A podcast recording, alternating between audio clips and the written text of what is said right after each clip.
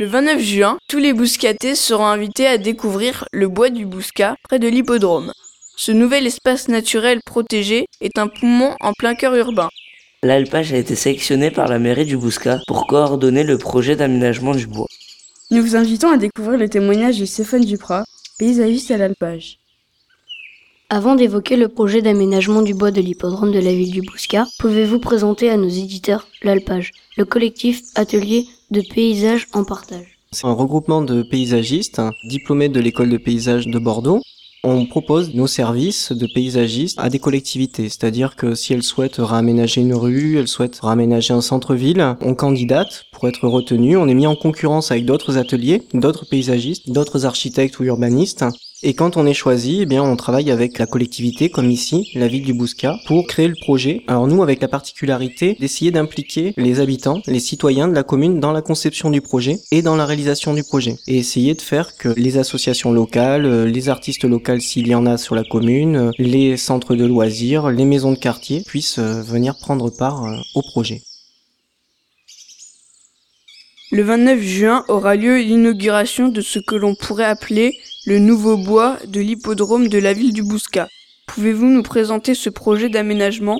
Nous pouvons même parler de réhabilitation. Ce bois est proche de l'hippodrome, qui est bien connu de pas mal de bouscatés, et qui en fait aujourd'hui va s'appeler le bois du Bouscat. Il fait 5 hectares. C'est un bois qui n'a jamais été accessible au public. Autrefois, il appartenait à l'hippodrome et il a été acheté par la ville du Bouscat très récemment, il y a quelques années. Et la ville du Bouscat a souhaité l'ouvrir au public. Et c'est donc dans ce cadre-là qu'on a été euh, missionné, on a été choisi par la ville pour les accompagner dans ce projet d'ouverture et de réhabilitation. L'objectif étant de le rendre accessible, l'offrir aux habitants. Il n'y avait aucune structure de cheminement, il n'y avait pas de lieu pour s'asseoir, il était assez dangereux, il y avait des arbres qui menaçaient de tomber. On a sécurisé le bois, on a créé des cheminements, on a créé des lieux pour s'asseoir, pour jouer, notamment pour les enfants. Et c'est un lieu qui a la particularité d'être un bois humide et donc euh, qui a une grande richesse euh, écologique et euh, patrimoniale au niveau de la faune et de la flore. Il y a plusieurs espèces de batraciens qui sont protégés et donc c'est un lieu nature en ville.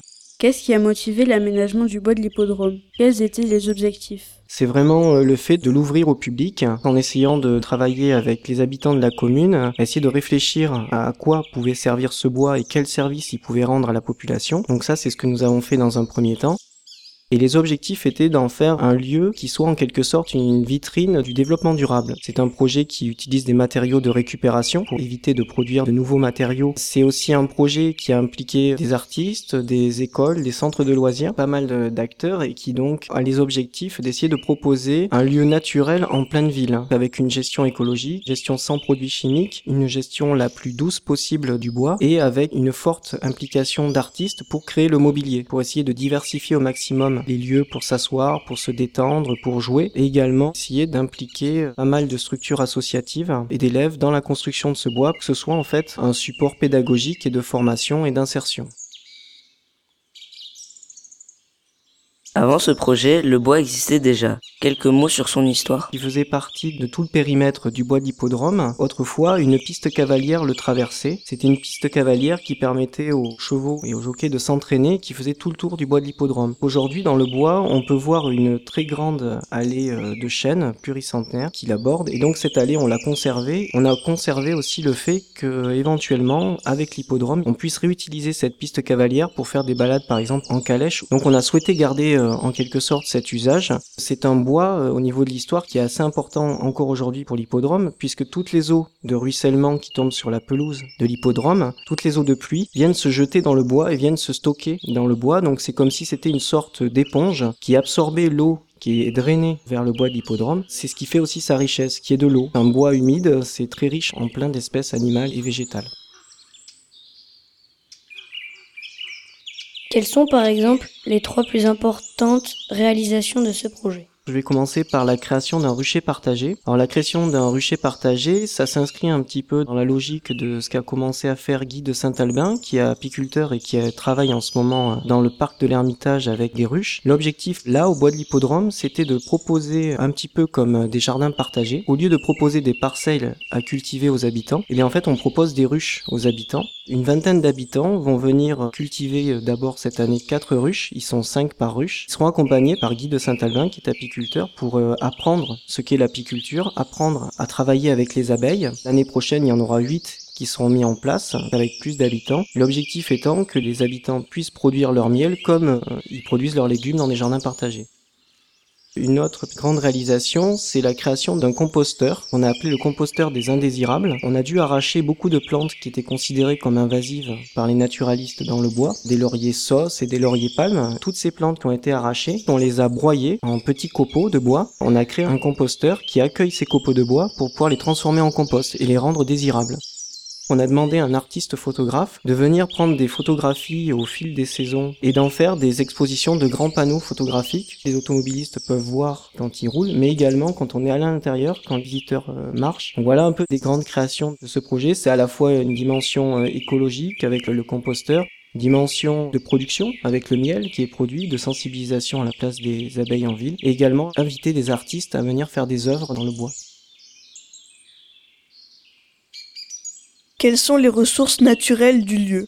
Qui combine à la fois la richesse d'un bois et la richesse d'une zone humide. On a les deux qui sont associés et donc on a des espèces qui sont féodées au bois, pas mal d'oiseaux notamment, et également pas mal de batraciens, d'espèces qui vivent plutôt en milieu humide, quelques serpents, euh, mais qui sont tout à fait inoffensifs. L'humide et le bois associés font qu'on a un patrimoine naturel qui est assez important et avec pas mal d'espèces protégées, comme euh, par exemple le crapaud calamite euh, qui est protégé à l'échelle européenne. Il paraît que dans le bois, on a aperçu un crapaud qui pouvait rester sous terre jusqu'à 8 ans. C'est une espèce qui est très rare et qui était présente euh, au 19e siècle sur l'hippodrome. Il y a des documents qui l'attestent. Aujourd'hui, on l'a pas vraiment aperçu puisque les naturalistes ne l'ont pas répertorié quand ils ont fait leur inventaire euh, l'année dernière. Mais par contre, ils ont euh, bon espoir un jour de recréer les conditions pour qu'il puisse retrouver son habitat ou qu'il puisse à nouveau revenir dans le bois. Et sur le fait qu'il puisse dormir ou se mettre en dormance pendant 8 ans, ce sont des hypothèses, parce que ce crapaud, on a encore du mal à savoir scientifiquement comment il fait pour se reproduire, comment il fait pour vivre. Et donc il y a des hypothèses naturalistes qui disent qu'effectivement il serait capable pendant plusieurs années de se mettre en dormance en attendant que les conditions soient favorables. On trouve ça chez certaines espèces de graines. Les graines tombent dans le sol, elles restent pendant parfois 20, 30, 40 ans sur certaines espèces de chardon. Elles attendent les conditions. Et quand euh, par exemple il y a un agriculteur qui retourne le sol, et eh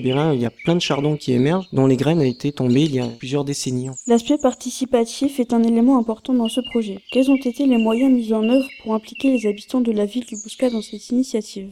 On a fait plusieurs rencontres publiques, hein, notamment au début du projet. Notre idée, c'est d'essayer d'impliquer, de récolter la parole et de travailler avec les habitants le plus tôt possible dans le projet pour essayer de réfléchir vraiment au tout début avec eux sur ce que pouvait être le bois d'hippodrome. On a utilisé les moyens de communication de la ville du Bouscat. Euh, ça peut être leur site internet, euh, de mails, euh, l'utilisation d'affichage dans les commerces, dans la rue. On a invité à plusieurs reprises, quatre ou cinq fois, le week-end surtout, parce que c'est là où les gens sont plus disponibles, à venir dans le bois et à discuter avec nous et à échanger et à travailler pour essayer de concevoir le projet. Par exemple, une autre manière d'impliquer les habitants, notamment de la résidence Champ de Course qui est toute proche du bois, un travail est fait avec l'association ABCDEFG, qui est une association locale, et également l'association Place au Jardin, qui est une association de jardiniers. L'objectif était de créer avec les habitants et ces deux associations une entrée jardinée sur une nouvelle entrée qu'on crée au niveau de la résidence Champ de. Donc il y a eu des arbres fruitiers qui ont été plantés, il y a eu des bulbes, il y a eu des bacs pour cultiver des potagers et tout ça c'est fait avec les habitants et également par exemple une place d'élèves de BTS aménagement paysager de Blanquefort qui sont venus aider pendant un ou deux jours à la création de ce jardin avec les habitants.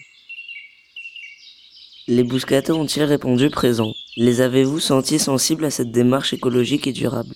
Effectivement, on les a sentis très intéressés par cet espace, un peu de curiosité, et également sur l'aspect écologique et durable, on les a sentis euh, vraiment très attentifs. Notamment quand il y a eu la création du rucher partagé, il y a eu un appel à participation qu'a lancé la ville. Le projet a reçu tellement de succès qu'il y avait trop de monde par rapport à ce que le projet pouvait accueillir de personnes. La commune a choisi d'embaucher un jardinier qui sera euh, dédié à ce lieu-là et dont l'objectif sera de faire de la pédagogie auprès des visiteurs, de leur expliquer les dimensions naturelles, écologiques du bois, la dimension artistique. En plus de ce jardinier, il y a une maison du jardinier qui sera créée euh, sur l'entrée Lyoté, euh, probablement à l'automne. Encore trois ans de travail avec la collectivité. On va les accompagner sur la mise en place de la gestion écologique euh, du bois, c'est-à-dire comment on tond les prairies, à quelle époque on les tond, comment on taille les arbres, à quelle époque, etc., etc.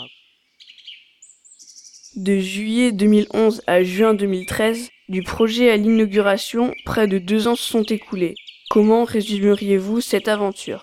Ça a quand même été une belle aventure humaine qui a impliqué un grand nombre de personnes des techniciens de la commune, évidemment les élus de la commune, mais également euh, de nombreux habitants, de nombreuses associations locales, des euh, centres de loisirs et euh, une dizaine d'artistes qui sont venus faire des créations dans le bois, deux associations naturalistes qui sont venues, il y a eu également l'association Arbrosmose qui assure de la grimpe dans les arbres. Il y a vraiment eu une diversité d'acteurs et c'était une belle aventure humaine qui a permis de mettre en place le bois que vous pourrez découvrir le 29 juin. Pouvez-vous nous donner quelques détails sur le programme de cette journée où le public est invité à s'emparer du bois de l'hippodrome? Toute la journée euh, seront présents les artistes qui ont réalisé des œuvres dans le bois. Nous également, en tant que paysagistes, nous serons présents pour répondre aux questions euh, éventuelles des habitants. Il y aura également des techniciens et des agents de la commune, des associations naturalistes qui pourront apporter des éclairages sur la dimension euh, naturelle du bois. Toute la journée, il y aura ce potentiel d'acteurs qui pourront répondre aux questions des habitants. L'équipe du Club Radio remercie Stéphane Duprat pour sa présentation du nouveau bois du Bouscat. Merci à tous les Bouscatés qui ont participé à ce projet éco-citoyen. Nous vous invitons à vous emparer du bois du Bouscat le samedi 29 juin. Le Club Radio Ricochet sera présent pour vous donner la parole. Et d'ici là, n'oubliez pas... Tout Bordeaux, écoutez, vous avez la parole.